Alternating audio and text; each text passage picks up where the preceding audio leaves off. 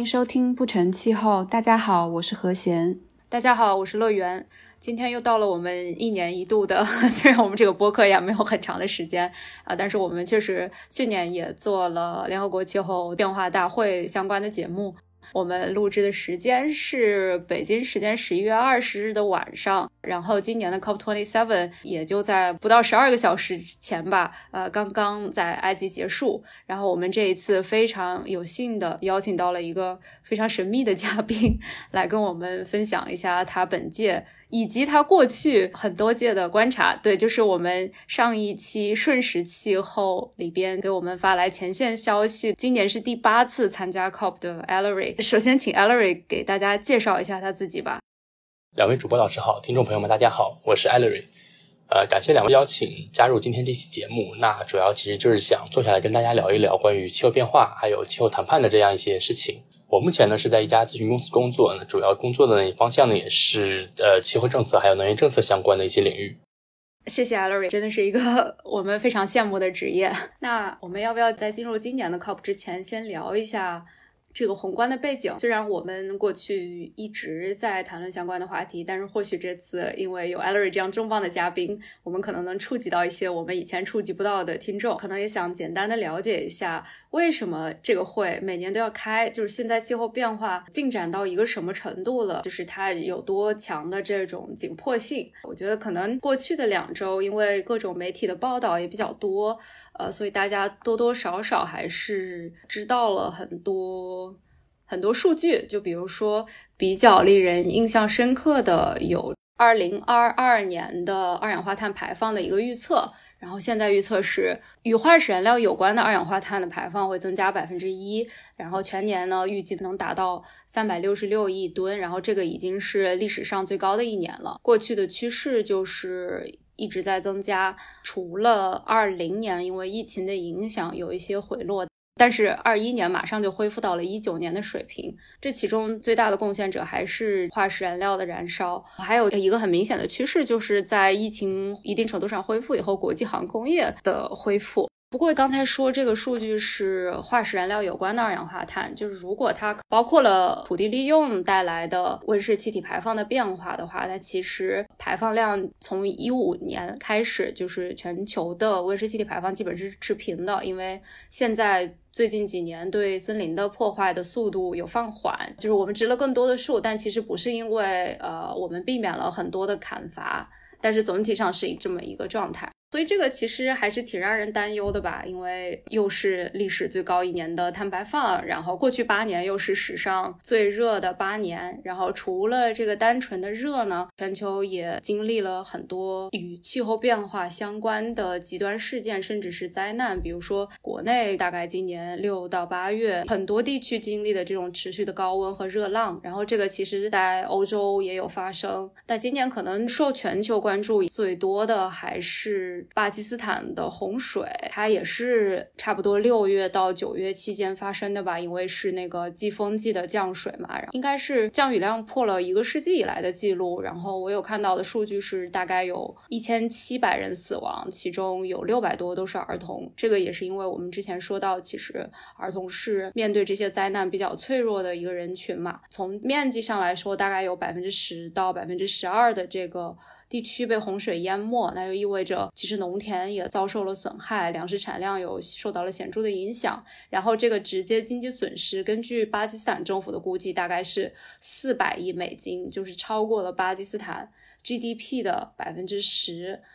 所以就是这些事情呢，我觉得都是自然带给我们的警钟吧。确实，每一年来谈判。都是很有必要的，即使是我们每一年都来谈判，我们现在的努力都还远远达不到温室气体增长或者说温度增加、气候变化的这个速度。比如说，联合国环境署它每年会前会发那个排放差距报告嘛，然后今年就是说，其实靠二十六到二十七之间，它的变化非常的小。我们如果要是想要呃实现到二一零零年。将全球变暖控制在一点五摄氏度的话，我们需要到二零三零年比现在减排百分之四十五。就哪怕只是要控制到在两度以内，那减排量也需要百分之三十。但是现在的这种国家自主贡献呢，它只能减少百分之五到百分之十，所以这个差距其实是每年在以微小的速度缩小，但是赶不上这种气候灾难发生的时间。就我觉得今年越来越多的大家在开始说到气候灾难这个词，给人感觉更加的危险而且紧迫了。这是我可能就是观察到的一些宏观的情况，然后不知道两位有没有什么可以补充的。乐园刚刚讲了一下我们现在所身处的环境以及气候变化给我们带来的影响。其实我想让 Ellery 给大家简单讲一下，就是那我们人类就是已经做了什么，或者是说在基于这个背景下，我们呃全世界的各个国家联合起来想要去应对这个问题，采取一些措施。想请艾瑞介绍一下。嗯，好的，对，就是其实像刚才呃两位老师也说到了，就是目前可能大家看到的数据也包括或者说我们大家切身感受吧，就是天气可能越来越变化无常，就除了可能我们夏季感受到反常高温之外，可能有的时候我们也会看到什么像是极端的天气啊，像是暴雨啊、洪涝灾害等等。那其实，在全球再去指出应对气候变化这个样一个急迫性的，其实应该是在。呃，很早很早之前了，在上上个世纪，就是一八九零年代左右的时候，其实就已经有当时科学家指出说，工业革命之后呢，工业化的进程将会导致大气中二氧化碳浓度是不断增加的。那这样也会加强温室效应。那所以其实后来在二十世纪的时候，就是科学家们就发现说是在十九世纪九十年代开始呢，就是人类测量大气二氧化碳以来，那么这个温室气体含量已经在不断的上升了。那么，所以后来科学界就警告说，如果大气中二氧化碳的含量这样继续持续的上升，到二十一世纪的中叶，也就可能我们现在说的二零五零这样子，那全球的气温将会显著上升。那所以可能在上个世纪的七八十年代的时候呢，就是气候变化已经成为了一个。呃，国际议题被提上了全球治理的这样一个议程。提到气候变化的全球治理呢，我们就不得不去提到一些大家现在可能是耳熟能详的一些缩写或者一些词语。就首先呢，我觉得就是 IPCC，就是政府间气候变化专门委员会，它是一个科学家组成的这样一个政府间的这样一个科学机构。那么它其实下面有三个工作组，就是会分别应对气候变化下面的不同问题，比如像是科学问题、气候变化的影响以及适应，还有减缓气候变化可能性的评估等等。IPCC 作为一个科学机构呢，它其实并不是去撰写一些什么科学发现的报告，它是去对全球的这样一些经有的科研结果呢进行去呃总结和评估，那么去总结确认这些气候变化的科学依据。那么也正是因为 IPCC 的工作呢，其实在也就是推动了全球最后去达成了这样一个我们现在说的叫 UNFCCC，也就是联合国气候变化框架公约这样一个全球性的一个应对气候变化的这样一个文本。那么现在每年我们所进行的所谓的气候谈判、气候大会，也就是所说的 COP，其实就是联合国气候变化框架公约的缔约方大会。从气候变化框架公约通过之后呢，也就是正式的开启了全球应对气候变化这样一个国际治理的进程吧。我觉得是可以这么理解。其实我刚刚听了艾瑞的话，我的一个感受就是，科学家已经说这件事说了很久很久，但是一直到被政策制定者。以及社会广泛的知道，就是可能我觉得 COP 的出现应该就是一个被政府的领导们知道的一个象征吧。然后那就都到了九零年代以后了才出现，被社会普遍认知，我觉得都是近几年的事，就是真的是感觉这个时间推的非常非常的长。那其实一文已经说到了 UNFCCC 了 e l l e r 要不要顺势再介绍一下？就是后续的在这个框架内我们签订的一些公约，比如说我们的同龄人应该还会对京都议定书比较有印象。那可能现在开始关注气候问题的呃孩子们，可能就对巴黎协定更熟悉。好的，呃，京都议定书可能对于目前来说，确实是一个相对来说比较古老的词语了。刚才我们说到，就是气候变化框架公约，其实是在大概是在九一年、九二年左右提出的。但其实大家在呃这个气候变化框架公约通过之后呢，其实召开的第一次缔约方大会，也就是 COP 一，那其实是在一九九五年了。当时呢，其实是说，因为公约虽然确定了我们要控制温室气体这样一个目标，但是其实并没有一个很好的说我们去量化到底要怎样减排的这样一个指标。那么，为了确保公约能够去实施，所以各缔约方就在第一次缔约方大会上面通过了一叫做柏林授权书的东西，说我们要立即启动相关的这公约的谈判。两千年后，也就是二零零零年之后，各国应对气候变化的行动来展开磋商。目标呢，就是要在一九九七年签订一项议定书，来去明确说，在这样一个期限内，不同国家和缔约方应该限制和减少温室气体排放量。那么这个一九九七年的议定书呢，其实也就是在最后在第三次公约缔约方大会，就在日本京都开的 COP 三通过了这样一个我们刚刚提到的京都议定书这个东西。京都议定书呢，其实是为三十九个发达国家来规定了一个所谓具有法律约束力的一个集体的减排目标，也就是说要在一九九零年的排放水平基础上呢，就是这些。发达国家呢要减少百分之五点二的温室气体排放。那么同时呢，就是为了更好的去促使这些发达国家去完成减排目标，当时呢，京都议定书下面也设立了一些不同的机制，来去帮助这些发达国家来去降低减排成本。那么其实像我们现在可能大家还会有一些印象的，像是清洁发展机制，也就是 CDM。那么这个其实就是通过经济手段来去为承担减排义务的缔约方提供一种比较灵活的，呃履约的方式，能够去促进减排的有效性。那么同时呢，在这一方面其实也会帮助说发展中国家能够去给他们提供一些经济上面的益处吧，能够去帮助这些发展中国家去认识到应对气候变化的这样一个意识。那在有了这样的意识之后，能够去更大范围的去开展减排行动这样一种信心。那么这个其实就是当时京都议定书的这样一个背景的由来。那但是呢，京都议定书其实它当时提出来的是说，我们呃这样一个减排目标呢是要在二零零八年到二零一二年来去完成。二零一二年之后全球如何减排，那么还是需要继续谈判的。那么在发展中国家的努力推动之下呢，其实，在后面的一几次会议呢，其实就开始了京都议定书，我们叫所谓第二期减排落实的这样一个谈判的正式启动。也就是说，主要任务就是说，我们要去确定二零一二年之后，那么发达国家应该怎样去减排，以及有一个怎么样的时间表和时间框架，并且成立了相关的工作组。那但是呢，其实当时呢，就是说，因为京都议定书在第二期的谈判工作，因为有一些发达国家，他们就觉得说，有很多的主要排放大国并没有加入议定书减排框架，那么所以他们就也不太愿意参加。第二期的这样的一个事情的相关的讨论和谈判吧，那这样的一些政治意愿的缺乏呢，其实整个议定书的第二期的谈判呢，其实就是特别缓慢，可能还会有一些老朋友们会知道的一个叫做巴黎路线图，就是二零零七年的时候，呃，应该是在 COP 十三，那么它就达成了巴黎路线图，那其实就是确定了说我们要在联合国气候变化框架公约和京都议定书双轨制的谈判进程，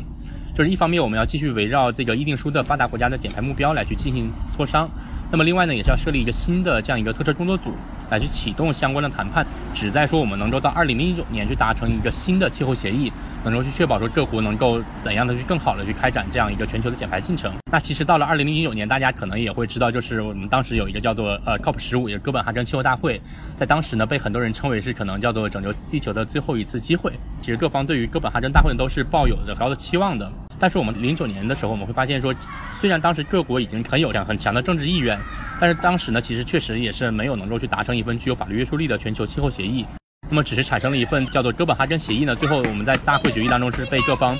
注意到，大家只是注意到了有这样一份协议的产生，而并没有说这份协议能够去推动缔约方做什么事情。这份哥本哈根协议里面提出说，我们各个缔约方呢要按照共同但有区别的责任，也就是 CPDR，那兼顾各自的能力来去自己去采取气候行动，并且制定了一个就是说我们要将全球平均温升控制在两摄氏度以内控制目标，并且呼吁呢应该开展去国际合作，并且去实现温室气体排放的尽快的达到峰值。但具体怎么落实呢？各国呢可能没有达成一致，所以其实哥本哈根这样一次大会呢，被很多人也称为是一次失败。OK，那么哥本哈根没有达成之后，那么再下一次可能说气候变化这样气候政治重新回到全球的这样一个议程高峰呢，其实就是我们大家可能更为熟知的二零一五年的巴黎气候协议了。那么在二零一五年的时候呢，就是对方也是经过一系列加班加点的谈判，那么最后终于是我们达成了这样一个巴黎协定。那么明确提出了说，我们要在本世纪内要将全球平均温度呢控制在刚才说的工业革命之前的水平，不高出两摄氏度范围之内，并且要努力将升温范围控制在一点五度之内这样一个长期的气候目标。当时说，那我们要怎么样去实现这样一个两度或者说一点五度气候目标呢？巴黎协定就提出了一个叫做国家自主贡献的这样一个东西，就是 national determined contribution，也就是说我们要从每个国家来自己提出他们的减排目标。就是因为我们要强调共同但有区别的责任，所以其实说每个国家我们自己提出来我们力所能及的这样一个承诺，并且呢，通过每五年一次的全球盘点，首先我们定了一个到二零二零年或者到二零二五年这样一个气候目标，那我们之后每五年来去盘点一次，看看我们目前情况执行的怎么样，那或者说我们还可以在哪些方面去继续去加强我们的气候雄心和气候行动力度。那么，是不断的去更新国家自主贡献，类似于像火箭的助推器一样，我们首先先把这个火箭发射出去，那么之后到了一定的轨道之后呢，我们再点燃下一个助推器，把它推得更远。那么通过这样的一个模式，确保说我们能够在嗯一定的时间框架之内，我们能够去实现我们的两度到一点五度这样一个气候目标。简单来说是这样的一个演变的进程。就是你刚刚说了国家自主贡献嘛，其实是针对就是 mitigation，就是减排的这个方面。对于 adaptation，是不是有那种 national adaptation plan？这个有没有一些相关的介绍？呃，对，很多人都会觉得说，我们一提到国家自主贡献，也就是说我们要到某一年，比如二零二零或者二零二五或者二零三零要减排多少，那么会有一个基准年份，比如说可能有些国家是叫一九九零年，或者有些国家是叫二零零五年之类的基准年份的减排目标。但实际上呢，就是说有很多国家也会将适应的这样一个目标或者总体的战略纳入到了国家自主贡献当中，因为我们要减缓人适应并重嘛，就是你适应行动必须被置于在与减缓同等优先的地位。那其实这也是在二零一零年的时候，COP 十六就是墨西哥坎昆气候大会，当时就强调了说我们应该减缓人适应并重，各个国家也应该去加强对于适应行动的这样一个理解。那么除了减缓人适应呢，其实像今年呢，在 COP 二十七大会之前的几个月吧，可能是在九月还是十月来着，就是有一个小岛屿国家，他们也当时发布了。一份更新的国家自主贡献，那么他在里面就强调说，我们应该把损失与损害这样一个议题跟纳入到国家自主贡献的核心之一。因为损失与损害呢，其实对于很多小岛屿国家或者说呃最不发达国家，那这些国家来说，他们已经受到了气候变化所带来的非常严重的这样一些损失。要真的去认真的去严肃去讨论应对气候变化，那么显然损失与损害这一议题应该被被放到国家自主贡献当中。感谢艾 l r y 提到这个损失与损害。虽然我们没有亲临现场，然后也没有像 e l l e r 那样密切的在追踪这事情吧。虽然可能每天会看一下 daily recap，我的一个感觉就是说，今年很多谈判的焦点都集中在了损失与损害。我不知道是不是也可以说，这个也算是今年让人比较欣喜的一个成果吧。e l l e r 要不要展开说一下，就是在今年的大会上，损失与损害究竟谈判了什么？然后最终今天刚刚出炉的这个成果文件，它里边又是怎么说的？嗯，好的。呃，其实损失与损害这个议题是一个非常古老的议题，就是其实早在一九九一年的时候，小岛屿国家就说我们应该去建立损失与损害的这样一个相关的保险机制，就是说我们应该要为损失与损害来提供呃一些相当的资源或者说资金的投入吧。就很多人其实会想说，那损失与损害到底是什么事情？我们现在都知道，现在气候变化不断的去加剧，那么极端天气也是越来越严重。那么我们可能感受到的是说。啊，我们觉得可能气候变得越来越随机，很多时候我们感觉到就是极端的热浪或者是洪水之类的。但是对于可能气候脆弱性较高的小岛屿国家，或者那些可能经济非常欠发达的最不发达国家来说呢，他们的损失呢可能会更为严重。像节目刚开始的时候讲到的，说巴基斯坦在今年夏天所遭遇的一个极端洪水。那么当时我看到新闻也是说，其实整个巴基斯坦有三分之一的国土面积都被淹没了，这样也会导致大量的所谓的气候难民这样的流离失所，在生计上面也会受到很大量的影响，这样一些问题。对，这里还要提到一个，就是说今年气候大会呢是在非洲。那么我们说到非洲，其实大家很多人会对非洲的第一印象就觉得非洲是一个很干旱的地方。但今年其实就在气候在变化大会之前，应该是在十月中旬的时候，尼日利亚呢其实也遭遇了一个很严重的洪水，可以说是近十年来最严重的一次洪灾。那么当时也是造成了两百多万人，将近三百万人受到了影响，也有一百五十万人左右呢流离失所。当时这个新闻呢，其实可能对于我们来说，好像并没有怎么去看到有一些相关的新闻报道。当然，新闻报道肯定还是有的。包括我在现场去跟很多其他的朋友聊天，聊到这个尼日利亚的洪水的时候，大家都第一反应都是很惊讶，诶，非洲怎么还会有洪水？就这个事情，当时让我也是印象比较深刻的，就可能大家对于真实的现在世界里面发生的一些气候灾难，我们可能并不是那么的知道和了解。但是对于这些就是生活在这些气候灾难一线的人来说，那么这样的一些影响对于他们来说可能就是非常非常严峻的。其实这里我有一点想补充耶，刚刚说到，比如说小岛屿国家，然后那些比较脆弱的一些国家嘛，但实际上，其实在中国也并不是说我们所有的地方都是不脆弱的。比如说南方其实就是比较脆弱的地方，然后我就觉得并不是说离我们很远。呃，对的，对的，就是很多时候我们会觉得说气候灾难离我们很远，但其实它真的会发生在我们身边。像我之前生活在南方的省份呢，也是会觉得说，有的时候台风来了，的生活其实非常受到影响。那么可能对于生活在城市里面，我们可能觉得还好，但是真的在沿海的一些地区，可能他们受到影响，放到我们去，可能是无法就是身临其境的那样有更深的体会的。说回来就是说，因为像这些小岛屿国家和最不发达国家来说呢，他们的经济损失最为严重。那么与此同时呢，这些国家其实在历史上面呢，本身他们就没有什么温室气体排放，他们对于造成气候变化的温室气体排放呢，我们说所谓的贡献就几乎约等于没有。嗯，这个我可以补充一下。我也是昨天才查到的这个数据，就是按照呃历史排放来算的话，整个非洲贡献了全球累计温室气体排放的百分之三。然后我昨天没有来得及去看这个数据到底是怎么计算的。通常这种计算会以现在的国界的这种位置来定义哪个国家哪个大洲。但我在想，如果是按照现在的定义来说的话，那它其实还算了。可能广大的非洲以及广大的这种拉丁美洲、大洋洲的国家，作为现在的发达国家的殖民地时候产生的排放，就这个到底要算在谁的头上，也是有点奇怪的。Good point。好，艾德瑞继续。刚刚这个点其实正好就是我下面刚刚也想去提到的另外一点，就是有其实，在去年或者更早一些时候，其实就有很多最不发达国家或者是说发展中国家，他们就提出来说，我们在历史上面其实并没有碳排放，我们也没有发展呀，那我们经济发展也并不是那么好，我们资源在历史上都被你们这些现在的发达国家作为殖民者给掠夺走了，你们用我们的资源造成了大量的温室气体排放，然后现在换到我们，我们一没有经济发展，二我们还最受影响。那么我们又没有资源来去应对这些影响，所以其实，在损失与损害这方面，就是说我们会涉及到气候正义，也就是说气候公正这样一个问题。对，所以其实这也是说近年来，尤其是随着气候变化的不断加剧，那么灾难越来越显著的可见。那么其实这也是损失与损害在近几年来越来越被各方所关注的这样一个原因之一，我觉得。对，然后我记得是在巴黎协定第八条里面，当时还没有涉及到任何就是追责或者赔偿，是吧？它只是提到了这个概念。呃，对的，因为就是损失与损害这个问题，是发达国家一直不太愿意去谈，就是因为说，如果我们真的把它变成了一个法律工具，又会有很多发展中国家就来进行索赔或者追责、追偿这样的一些法律行动。那当时其实，在二零一三年的时候，当时是通过了一个叫做华沙国际机制来去处理损失与损害相关的这样一些议题。当时其实就有很多发达国家呢，对此是进行一些很消极的态度。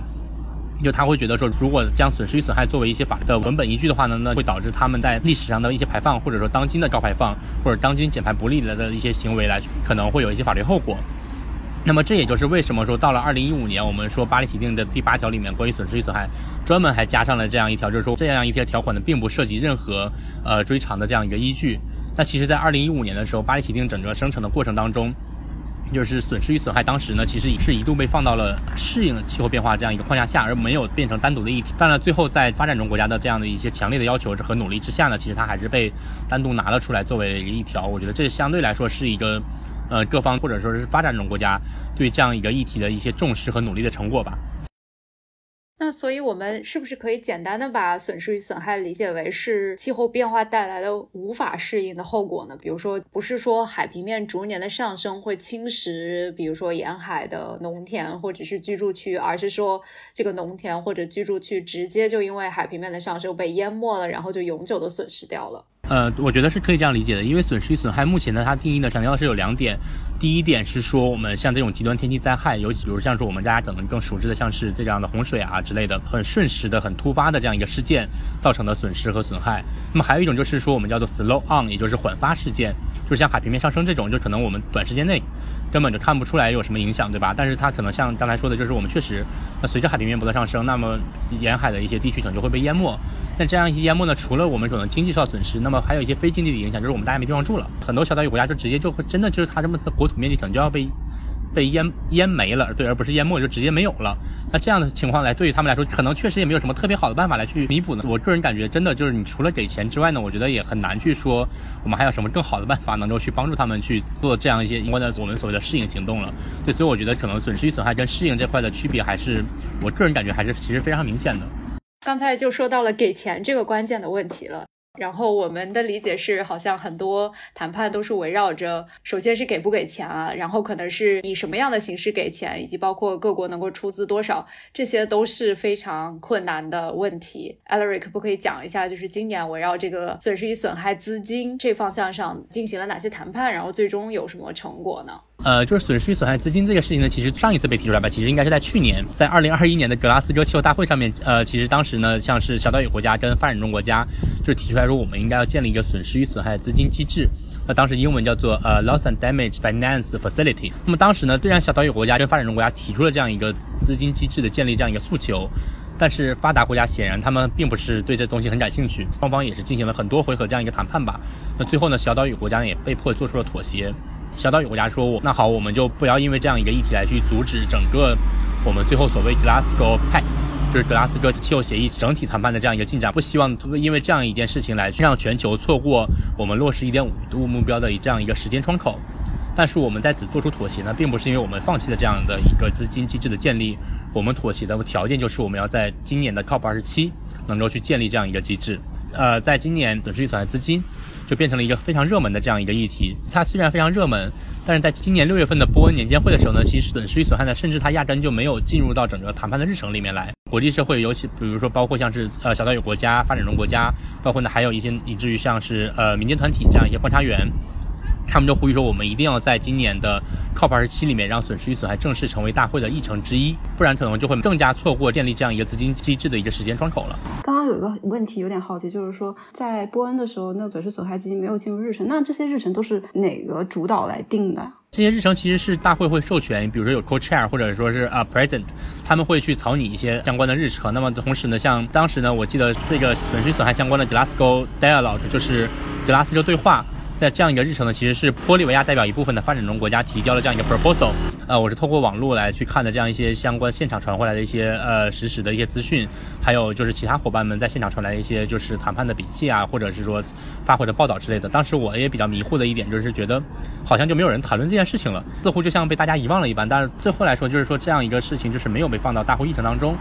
嗯，但是那就是说这一次 COP 是史上第一次它进入正式谈判的议程了，是吗？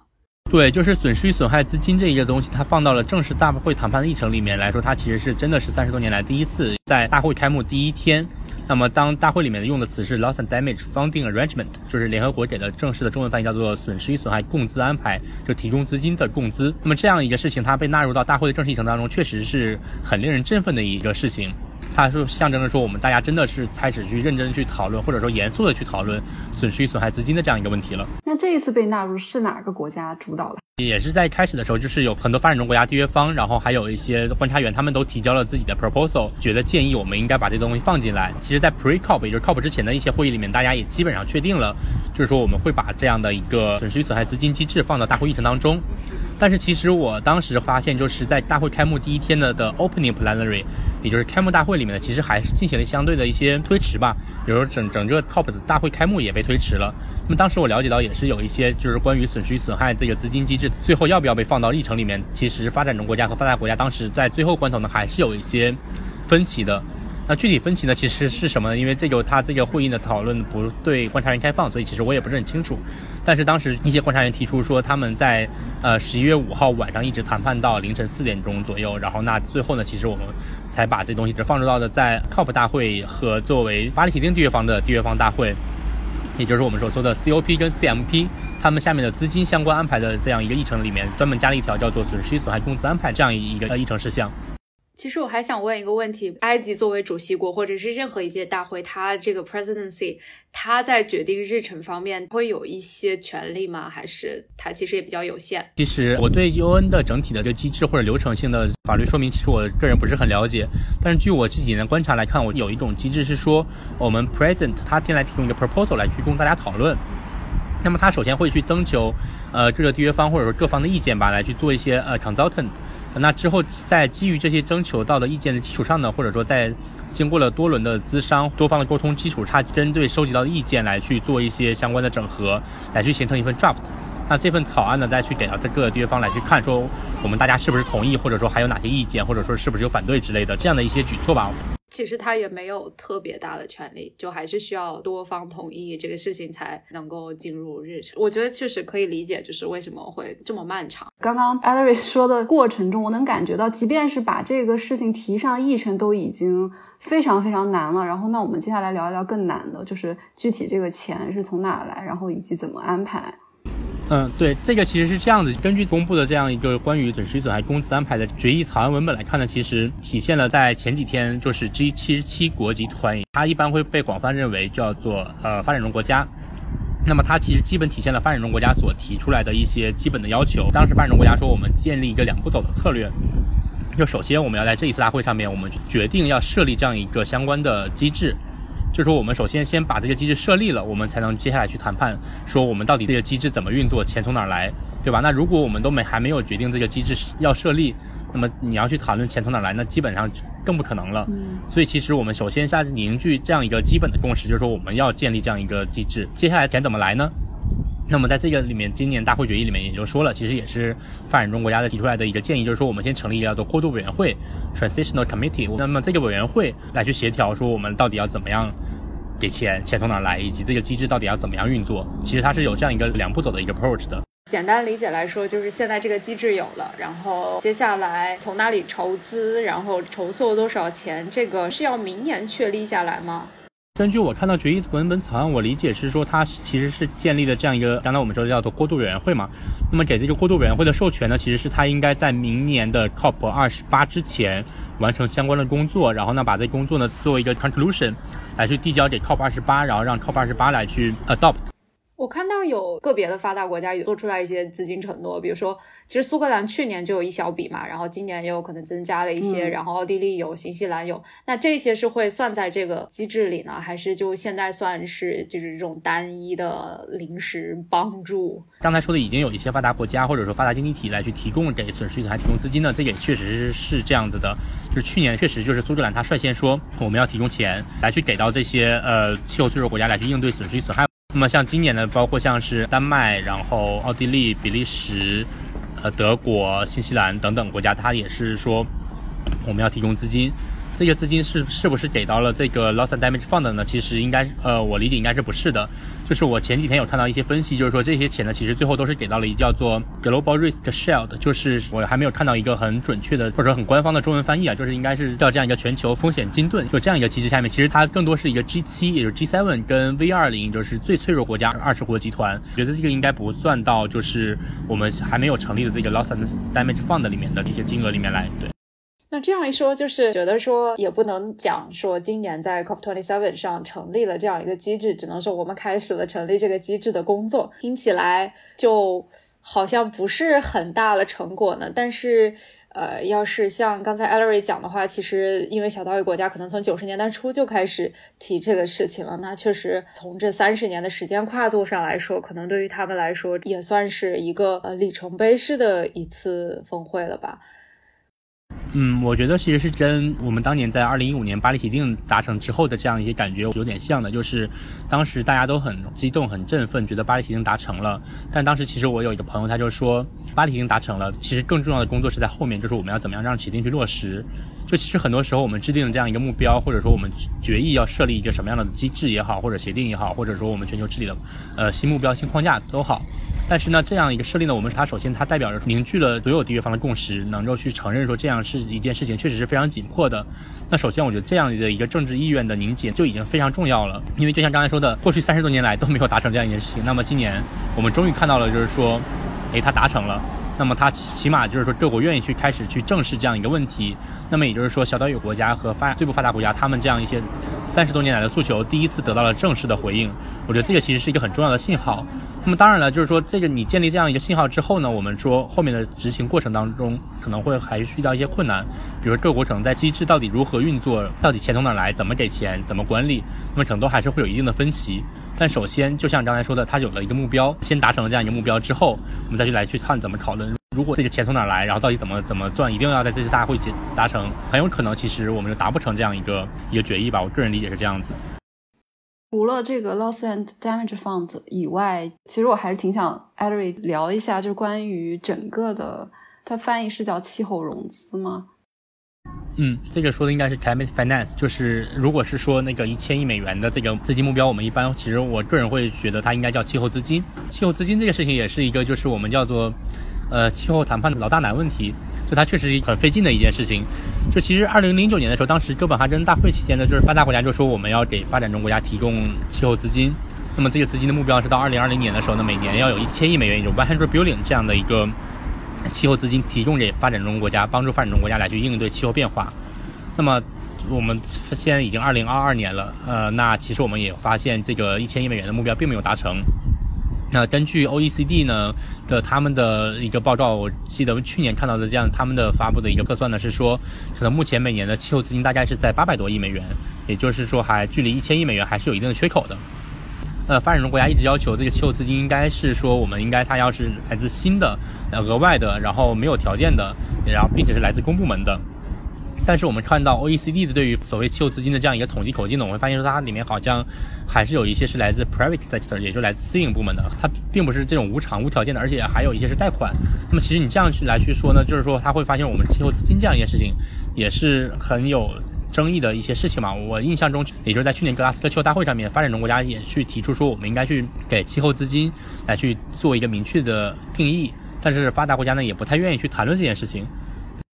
对我这边也可以简单补充一下，我也有看到 OECD 的那个汇总，然后就首先是二零二零年的公共部门的资金里边。啊，绝大多数是贷款，四百八十六亿美元是贷款，然后一百七十九亿美元是赠款，然后还有十六亿是是股权 equity。其实这边我还有一个问题，我一直挺好奇的，就是 COP 十五的时候承诺了一千亿美元，他们当时有分配，因为当时我知道主体是这个一九九二年时候的 OECD 国家嘛，其实就。不包括我们今天认知的一些发达国家，比如说像韩国还有海湾国家之类的。但是就是就这些当时的这些国家，他们之间每个国家要为这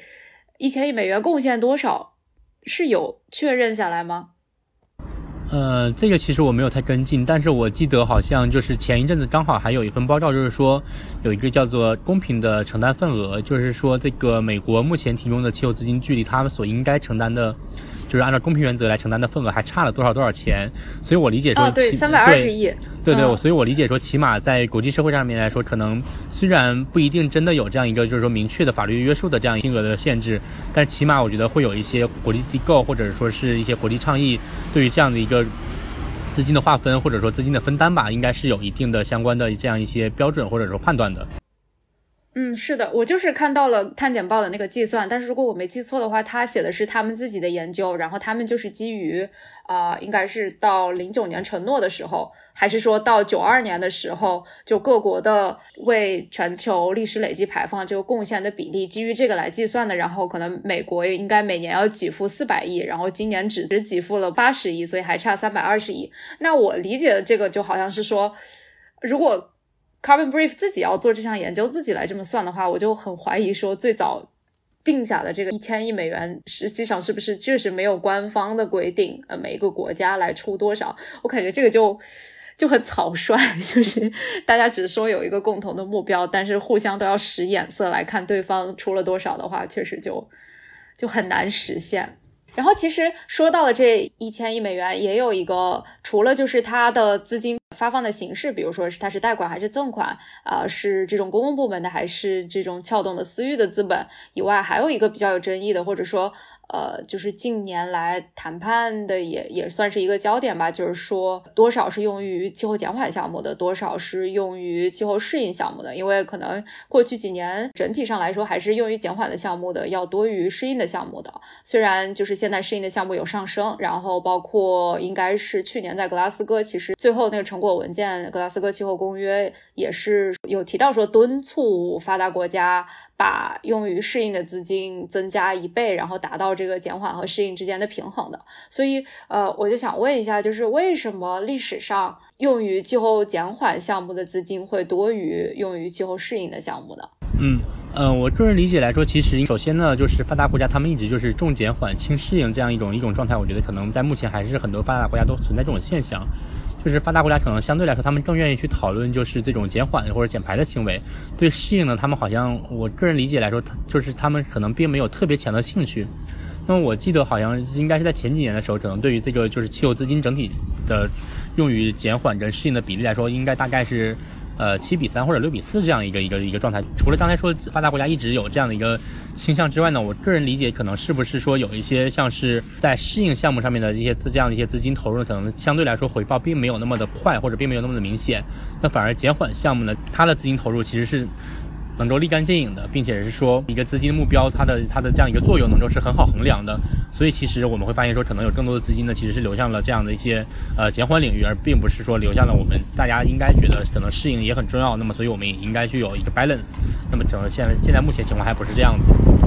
嗯，是的，我也是今年才注意，就除了刚才我们提到每年有这个排放差距报告，然后现在也有这个叫适应差距报告。然后就是根据最新的一版的计算，它应该是现在流向这种发展中国家的适应资金可能低于需求的五到十倍，而且这个差距还在扩大。就是他估计的是，可能到二零三零年，每年的适应需求就会到三千亿美元左右，然后到二零五零年是呃五千亿美元左右。那这个是光是适应的资金需求，然后呃已经比我们刚才说的一千亿美金的这个减缓加适应的现在的这个池子更大了。就首先，我们可能接下来要关注的是这个一千亿美元的这个缺口什么时候能补上，然后以及这个补上以后，我记得去年格拉斯哥其实在那个成果文件里面有有谈到说，就是后续敦促各国开始讨论之后的这个。呃，气候资金的目标，那今年在这个上面有没有别的进展呢？对，它其实是在巴黎协定里面就提出说，我们要建立一个就是新的长期气候资金这样一个目标。那么当时大会决议也说了，就是说到二零二五年开始呢，就是有这样一个新的目标。那么每年呢不少于一千亿美元。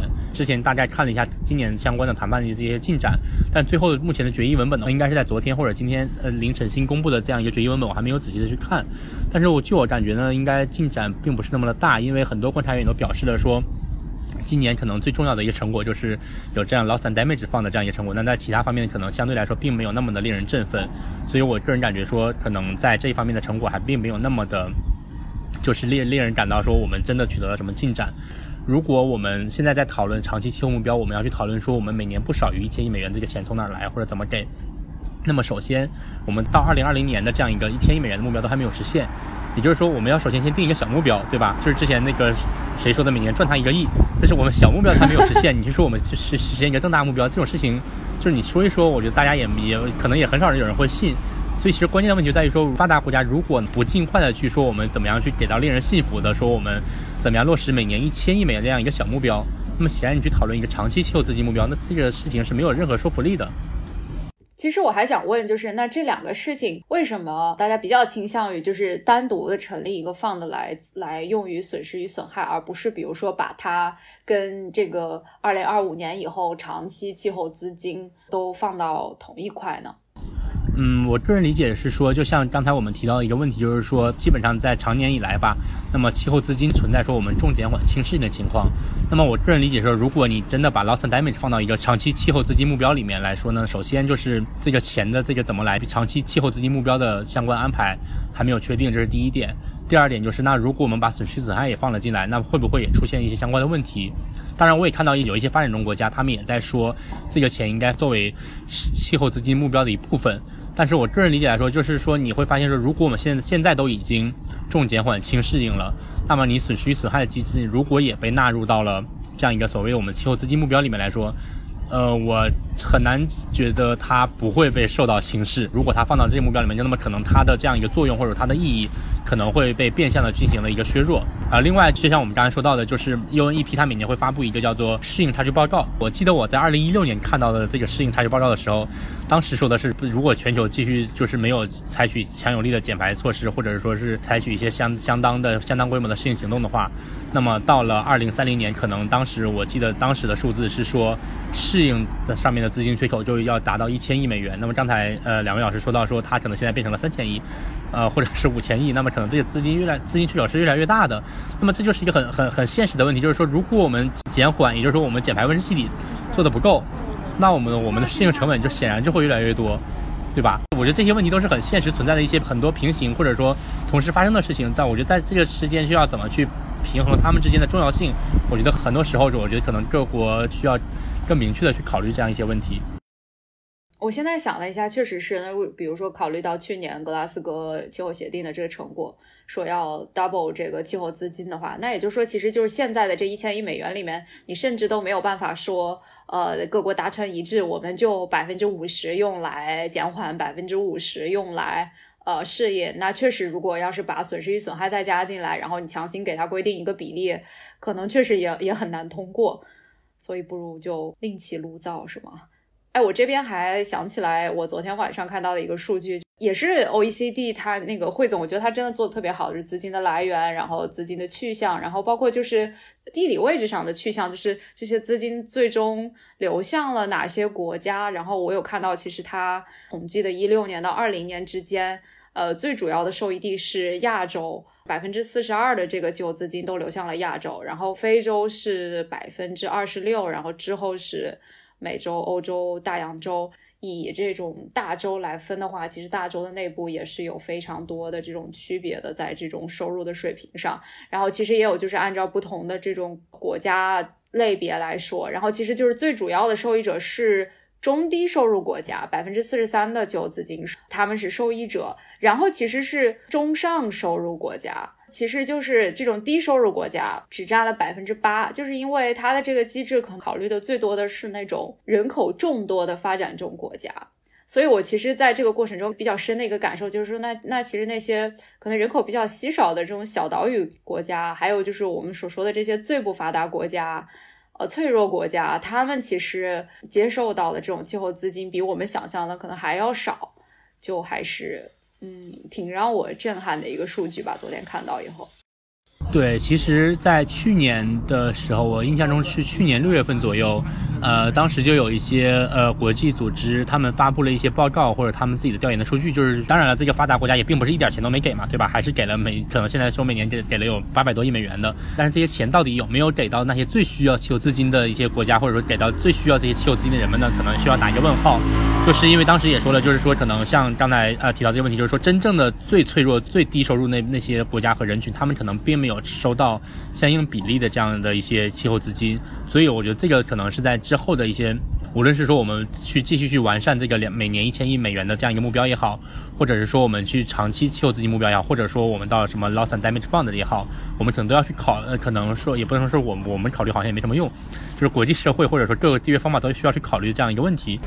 好像是安提瓜和巴布达的呃总理，他认为损失与损害资金应该来自。发达国家和这个化石能源公司的这个收入，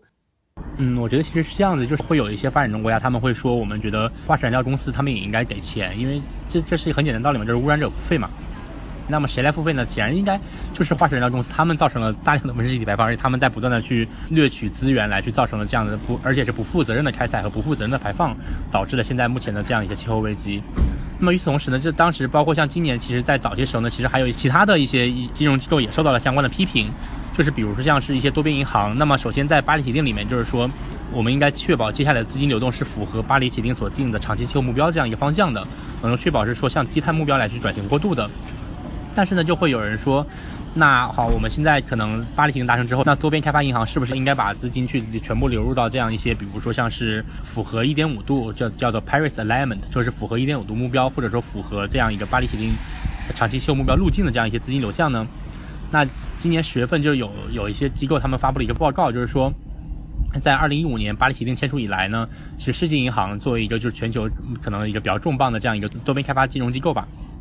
那么他们像化石燃料呢，直直接投资的资金呢，大家就有一百五十亿美元的左右。它是直接投资有一百五十亿美元，那但是可能在这个过程当中还间接刺激了更大的投资，就起到了一些撬动作用。所以其实大家就会觉得说，你世界银行作为一个多边开发银行这样一个，比如说可能你不管它是不是老大哥也好，或者它起码代表有这样一个重磅的身份。哎，那我投资了这么多的资金，仍然去给到了化石燃料项目，所以其实大家会觉得说，这个其实是一件很不好的事情。这样的一个资金投入，可能就会给大家一种错误的信号或者错误的认知，就是说，呃，还是没有去向巴黎协定所要求的资金方向来去进行投资的。对我觉得这个可能是目前来说各方也在争吵的一个点。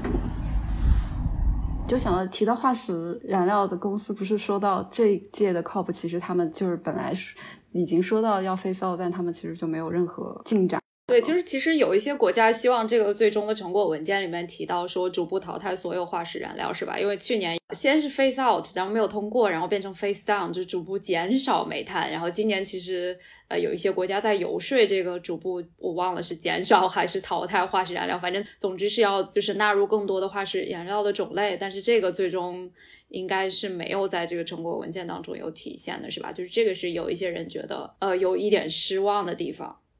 呃，对我今天早上大概过了一下会决议的这样一个一个文本，它应该是叫做呃沙姆沙伊赫实施方案，大概是这个名字。它里面关于到底是什么所谓我们说 face out 还是 face down 这一块呢？文这一段段落呢，我看了一下，把去年抄了过来。所以在化石燃料这方面，这到底是说 face out 还是 face down 呢？值得去聊一聊或者值得讨论的一件事情吧，因为。呃，就是说，我们说，如果现在我们如果在一个大会的正式决议里面说我们要 face out，就是我们要淘汰所有的化石燃料，那么这件事情可能对于更广大的发展中国家来说，它可能并不是一个非常现实或者说符合实际的一件事情。还会有一些发展中国家，他们显然就是他们的资源禀赋放在那里，就是说他们可能确实是还是在一定时间阶段里面会去依赖化石燃料来去实行经济发展。那么这个问题你是没有办法去回避的。那么所以到底是应该怎么样来去做这件事情？我觉得可能它并不是说我们真的在一个决议里面去讨论，仅仅是说我们 face out 还是 face down 这么简单的一件事。那么其实在去年的时候，就是说有关于 face down 还是 face out 的就很长一系列的争吵了。那么最后大会的妥妥协是说我们要 face down 煤炭嘛，它只只是说，而且并且它在煤炭前面还加了一个词语叫做有增无减的。那这个有增无减其实就是我们当时理解是说它应该是说没有加装减排设施的，也就是说你不能够继续去给这些不采取减排措施，然后你就去给钱。但是呢可能会有一些折中的方案来说，我们可能还是可以继续去使用煤炭的，但是可能我们也要去在这个使用的过程当中去考虑说我们到底应该怎么样能够去更好的去减少。或者尽量的去减少它对环呃气候变化或者对环境的影响吧，我觉得这个可能是最重要的一点。呃，另外就是说，像今年当然也会有一些发达国家或者说有一部分的发展国家，他们也说我们希望能够把什么石油啊、天然气全部放进来。但是显然这些事情呢，对于最后也没有达成，也是因为有很多发展中国家觉得说我们这样这样子做，其实就是相当于说在无形当中去遏制了我们继续使用化石能源的这样这些可能性。那么之后这就是涉及到一些气候正义的问题，就是说我们啊，你发达国家已经在历史上你用了这么多的化石燃料排放，你实现了。高速经济增长，当然气候问题确实是一个很严重的问题，但是那我们不能说让发展中国家就不使用化石燃料不发展了，那这显然也是不现实的一些问题。更好的方式其实去讨论说如何去实现经济增长与高碳排放，也就是说依赖化石燃料的这样一种高碳排放的经济增长模式，对如何去实现脱钩，我觉得这个可能是说很多时候我们更去注重的一些讨论的问题。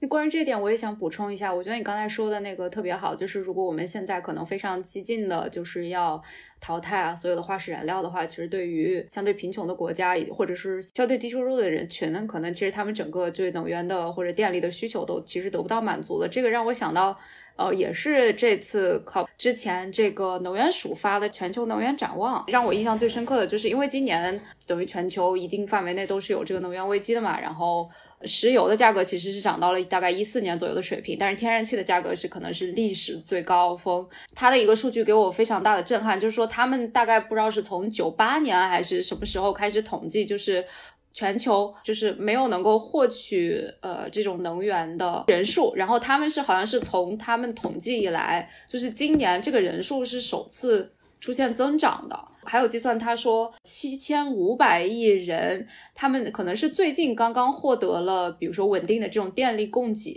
但是由于这个能源危机带来的这种能源价格的飙升，他们很容易就会失去。呃，这些供给就是因为他们没有办法再承担这个价钱了，然后很可能会有更多的人他会需要就是退回到过去使用那些呃生物质能，其实就是一些木炭啊，然后就是一些燃料值很低的，然后排放又很高的这些燃料去有满足他们，比如说做饭啊，还有这种取暖的需求。因为这个我当时看到这个数据还是给我的震撼蛮大的，因为可能西方国家讨论的是说，就是说能源价格飙升，然后造成的不便的这种问题。但是对于他们来说，这个影响是更大的。同样是这个事情，我也想到说啊，那其实对，在这些国家是造成了这样非常严重的情况吧。但是其实，比如说在一些欧洲国家看来，他们也把就是今年的这种因为这种俄乌冲突造成的能源危机。一定程度上也视为他们一个非常好的转型的这个窗口，比如说是因为他们想要快速的摆脱对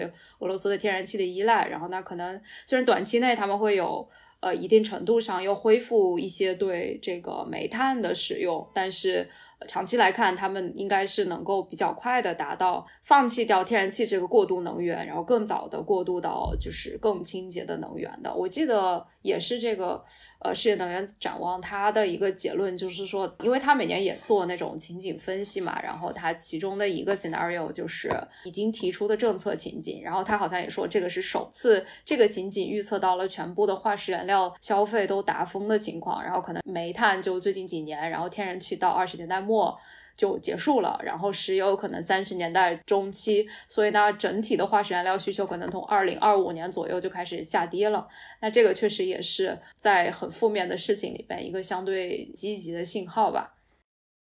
嗯，对我补充一下，就是刚刚我们提到了这个，就是今年发布的这个世界能源展望，就是国际能源署 IEA 它发布的东西，然后当时有张图提到了叫做对于不同地区呢来去部署呃 PV，就是光伏太阳能的这样的一个项目的。叫做 cost of capital，这个 cost of capital 其实是一个金融领域的一个术语吧，就是说你将这个资本成本呢，其实是说我们将资金引入到这个项目里面所要求的这样一种机会成本，也就是说我们如果要选择这个项目，那么我要放弃什么样什么样的代价？那么其实根据我看了一下，就大致过了一下这个 IEA 的这份报告，其实说对于很多发达经济体来说，那么他们可能在部署太阳能光伏项目的资本成本呢，可能并没有那么高。那反而对于一些新兴和发展中经济体来说，它要去部署光伏的和项目的这样一些资本成本，其实是非常非常高的。那么可能大概达到了发达经济体的可能两到三倍这样子。那么在这样的一个情况下，显然就是说，如果我们希望能够去给这些发展中国家，或者说在非洲或者说其他地方来去大规模的去部署这样的一些可再生能源，那么去帮助他们能够迅速的利用可再生能源来去代替他们可能现在可能还依然一定程度上依赖的化石能源，来去实现他们的能源可及，或者说每个人都能够负担得起的能源。那么显然我们就需要去解决这样的一个问题。其实现在很多石油公司，他们也在有一些，就我理解的话，可能是自救的行为，但是也有一些人可能会单纯的说，他们就是在漂绿。那对这个 Ellery 你怎么看呢？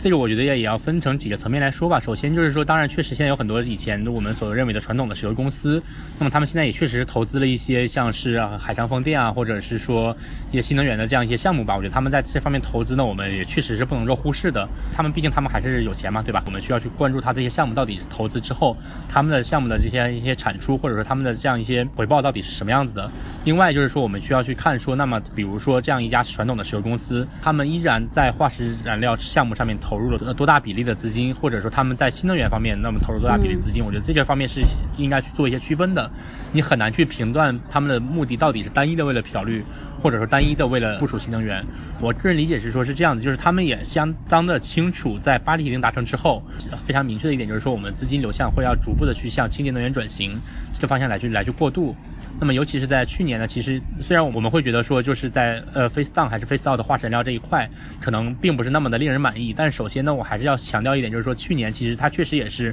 明确的去提出了我们要 face down 煤炭这样一个事情，它也是头一回出现了在了大会决议文本当中。无论怎么样，它还是一个具有象征意义的事情。那么也就是说，其实淘汰化石燃料或者逐步淘汰化石燃料这样一件事情，其实已经是各国在这方面其实还是有一定的大方向上面的共识的。那么所以我觉得化石燃料公司也非常清楚这一点。他们如果不去顺应这样的一个共识或者说全球势头的话，那么很难去说他们在未来的今后可能十年、二十年之后，他们依然继续的去固执的去投资化石燃料，他们还能不能赚得到钱？我觉得这其实对于他们来说也是一个很现实的问题。其实我们刚才也在也在说，就是 face out 还是 face down 这一块，然后包括。其实，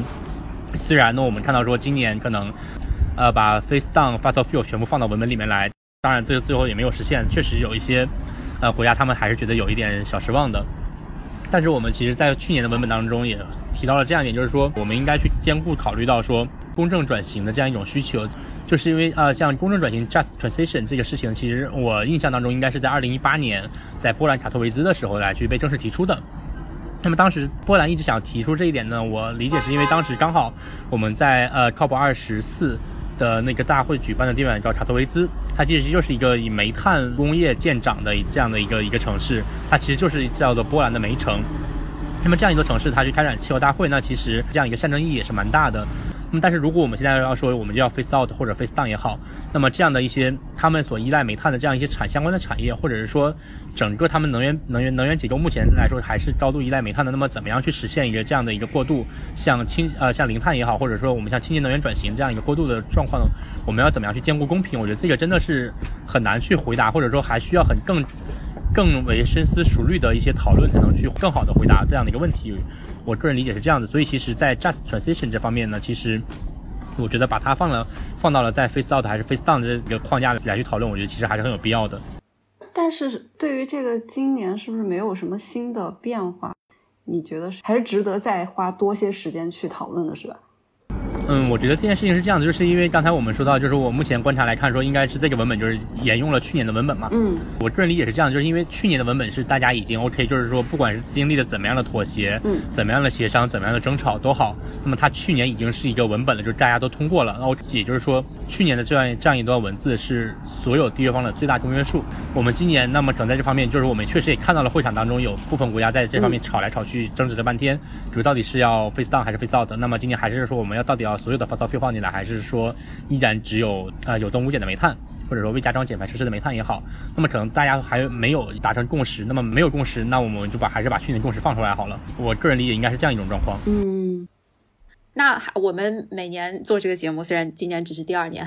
做这个节目，一个保留环节也是我们很多听众比较关心的，就是中国在这次 COP 上又做了什么事情。然后大家注意到，就是中国也会发布这个国家适应气候变化战略二零三五。然后这个也是回到了刚才何贤说的这个适应的问题，但是这个我们可能就不展开了。就这里我们关注到的一个，也是上了很多就是关于 COP 报道的这个头条版面的，那就是呃谢振华他有在一次边会上面说到了两件事，一个是确认了我们国家这个二零六零碳中和的目标。这个里边的碳指的不仅仅是二氧化碳，而指的是所有的温室气体。还有一个就是他有提到说，就是之前提的这个中国正在制定的甲烷行动计划，应该是已经制定完成了，就是可能很快就可以跟大家见面，然后大家可以。呃，看到它包含哪些部门？现在说的好像是能源、农业还有废弃物吧。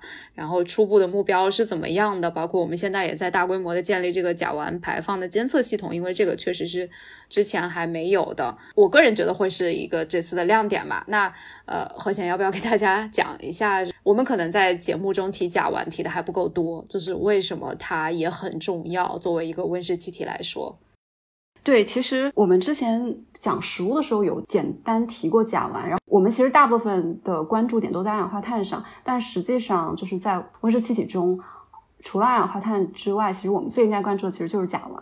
其实我觉得重要的其实就是两点，第一就是因为它的那个全球增温的前势是非常大的。如果是按照二十年的尺度算的话，它的全球增温前势是二氧化碳的八十六倍。呃，什么是全球增温前势呢？其实简单理解就是说它对于气候变化的效力吧，就是效果。然后，呃，另外一个就是说我为什么说是要在二十年的时间尺度内呢？是因为就是不同的时间尺度，我们测算它的全球增温前势是不一样的。呃，原因就在于它和二氧化碳不同，它排放在大气中，它会产生一些化学变化，所以它是一开始排放它的前势是最强，大概是呃二氧化碳一百倍，然后到二十年内的呃全球增温室呢减少变成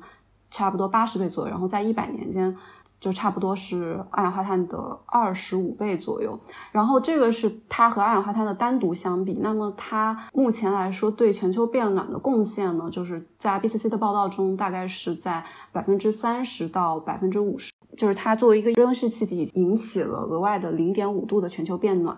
然后这些是它本身的信息，给我们的启示是什么？就是其实。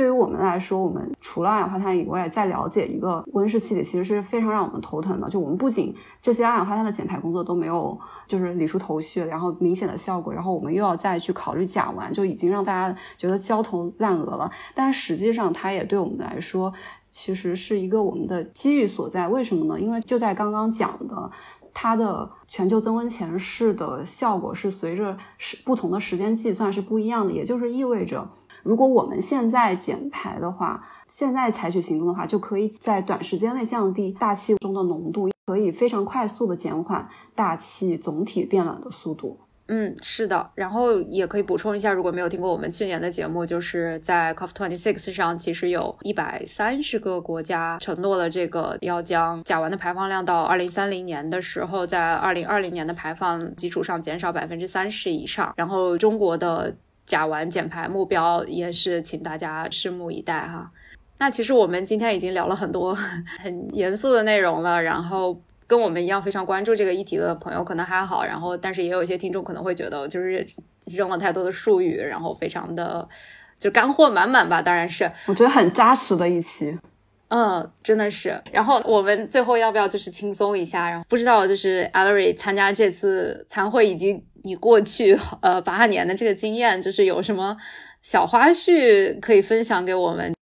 嗯，我觉得其实今年对我来说，第一个比较就是印象深刻的，其实是我到会场的第一天，就是十一月六号那天。然后我大概是下午左右到了会场，然后我看到整个 planner 里面就是坐满了人。因为其实，在二零一九年，当时在马德里开完大会之后呢，其实二零二零年因为疫情的影响，本来要在二零二零年十一月召开的这个，就是在要在格拉斯哥开的气候大会，其实是被迫推迟了一年的。去年十一月份的时候，其实大家才来到了格拉斯哥开了这样一个 COP 二十六。但是也是因为去年也受到了疫情影响，包括尤其疫情带来的就是经济影响，还有全球航空业的这样一个影响，就其实很多人他其实是没有办法去的。其实去年的人相对来说，你会感觉会场里面可能并没有那么多的人，包括去年在会场里面也采取了相对更严格的这种社交距离的限制。那么今年来说呢，可能相对来说影响就。没有像去年那么的严苛，所以其实我当时我看到就是会场里挤满了人的时候，我觉得就是真的还挺感慨的。就是真的你要看到有这么多的人从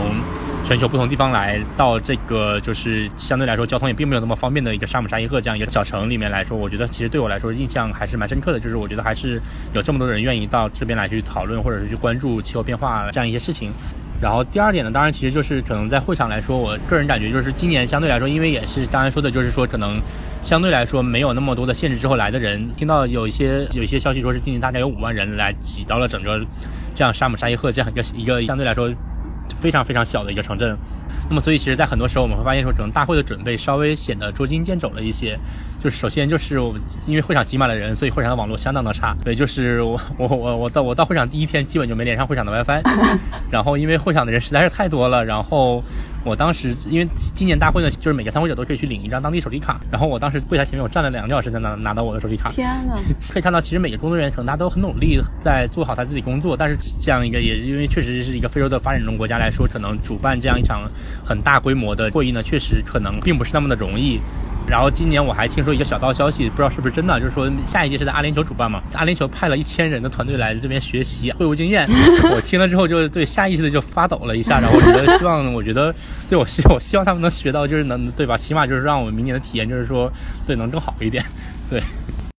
哎，其实我有一点想问，哎，就是你每年几乎每年都参加的话，你觉得大老远的去到一个地方去参加这个会，然后再参与讨论，就是这种亲自去。对你来说是非常有意义的吗？还是你觉得就是远程其实也 OK？嗯，对，我觉得这个问题其实就是首先，其实由于疫情的原因，其实很多是在二零二零年的时候就被抛出来一个问题，就是说，呃，大家每年来去现场开这样一个 COP 会，就是每年这么多的人。从全球各地跑到一个地方来，基本上大家都要坐飞机，对吧？那这个碳排放其实其实是非常非常高的一件事情。然后，那么每年都要来，当然了，也非常费钱。嗯，就是那所以这样是一件事情，每年都要去在现场开这样一 COP，是不是有必要？就会有人说，那我们要不要这个把它变成线上嘛，对吧？那这样又节能又环保，而且还没还没有什么经济啊或者说地理因素的这样一个限制。但实际问题就会发现说，其实很多时候并不是想象中那么容易。就比如说，在二零二零年六月份的时候，还是五月份的时候，就是联合国举办了这样一些线上的，就是因为说你没有实没有 in person 没有实际人来，那么我们就不能进行正式谈判，所以我们其实只是进行一个 workshop。那么当时我们就会发现，其实很有意思的事情就是，其实很多国家他们网络确实好像不太支持，就是这种线线上讨论磋商的形式。就我们虽然印象当中，就是可能有一些这个发展中国家，可能确实因为这个。技术或者说发展水平问题可能会有一些限制吧。其实可能除了发展中国家之外，我觉得很多发达国家的网络也并不是特别好呀。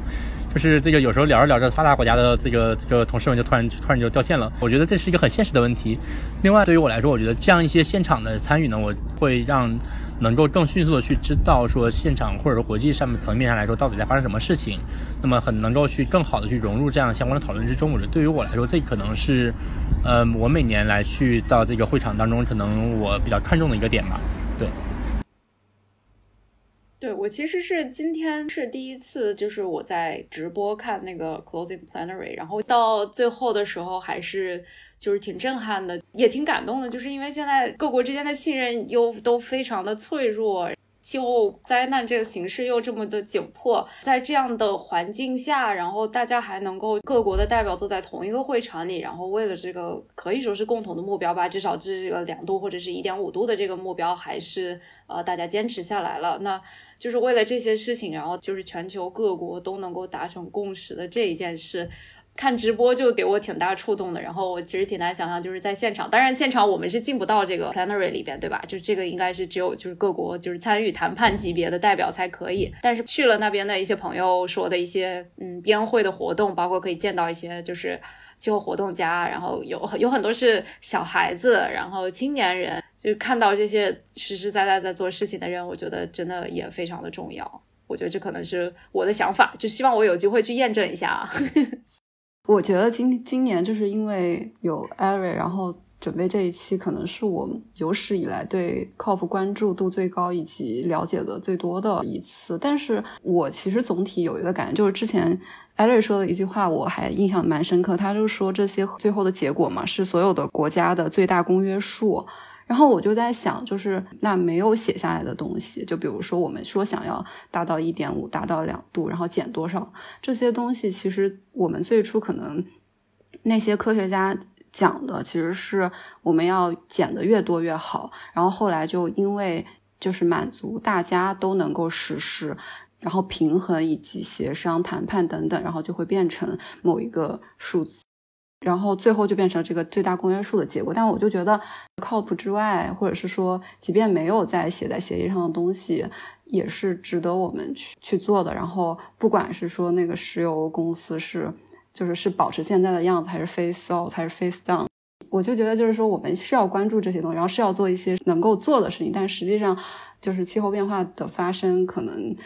也确实我们大家体会到比较严重。就是大家还是能做多少，就尽量做到最大的程度吧。我觉得你说的是一个很重要的问题，就是可能对于很多人来说，他可能每年就是听一次这样的，呃，就是关于气候变化的报道。然后就是这一段时间非常的密集，然后他可能也不太清楚之后在做什么事情。然后我记得这一次其实是我有去听绿河的他们的线上的就是行行前媒体吹风会吧。然后其实呃绿河的这次参会的一个代表他就有提到说，他觉得现在特别是今年损失与损害这个事情成为一个谈判的焦点，他觉得也给了以后做气候传播的一个思路，就是可以把更多的焦点放在损失与损害上，因为这个是很多人能够。直接的产生连接的这么一个呃点吧，对我们也提出一些要求吧，就是我们可能每年在做这个事情，不光是把它做成一个每年的节目，对，是，哎，但我我是觉得，比如说损失损害，大家其实在这次 COP 被提出之后，应该是很多人都会关注的一个点。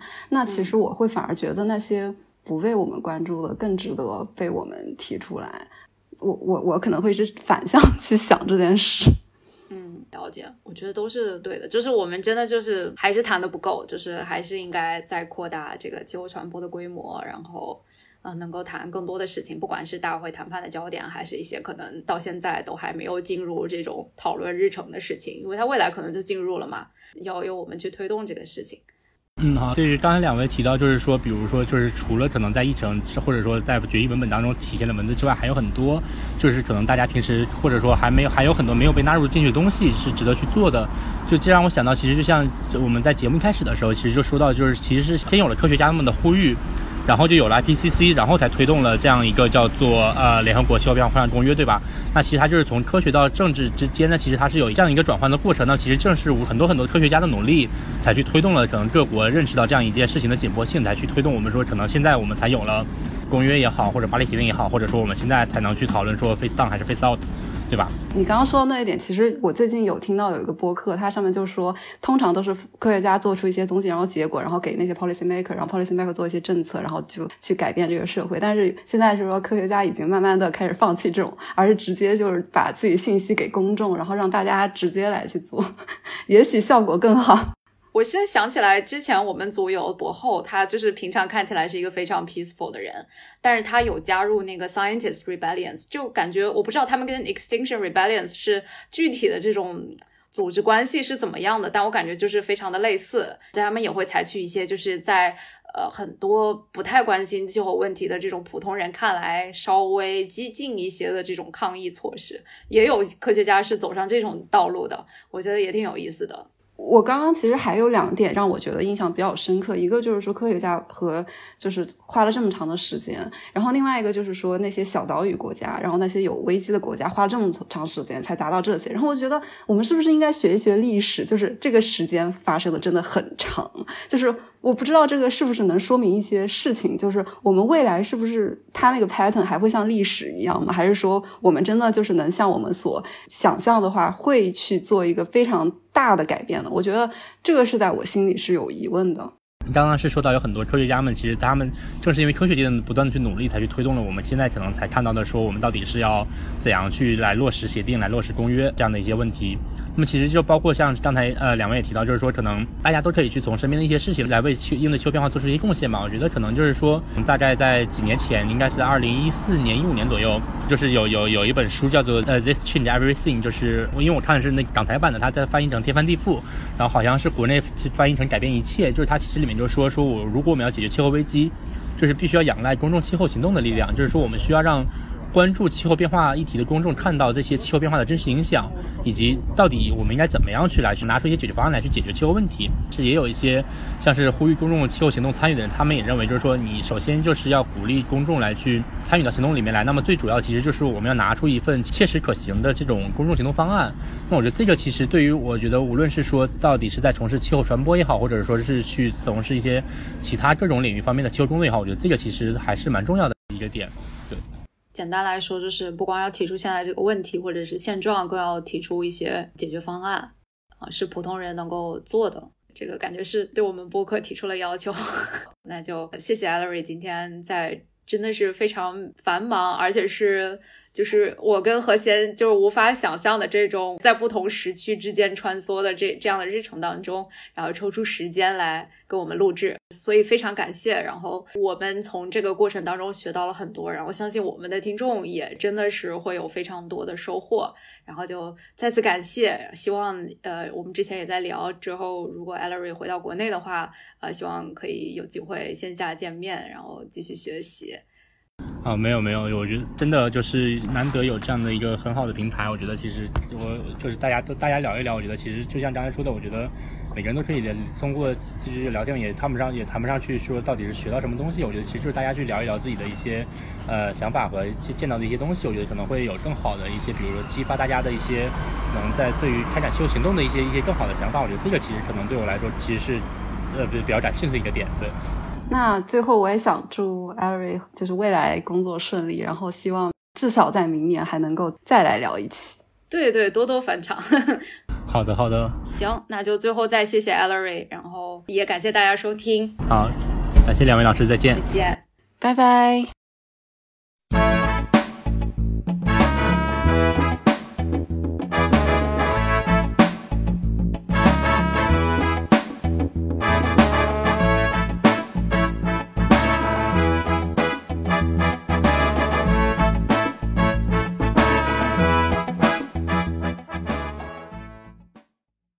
感谢收听《不成气候 No Such Climate》。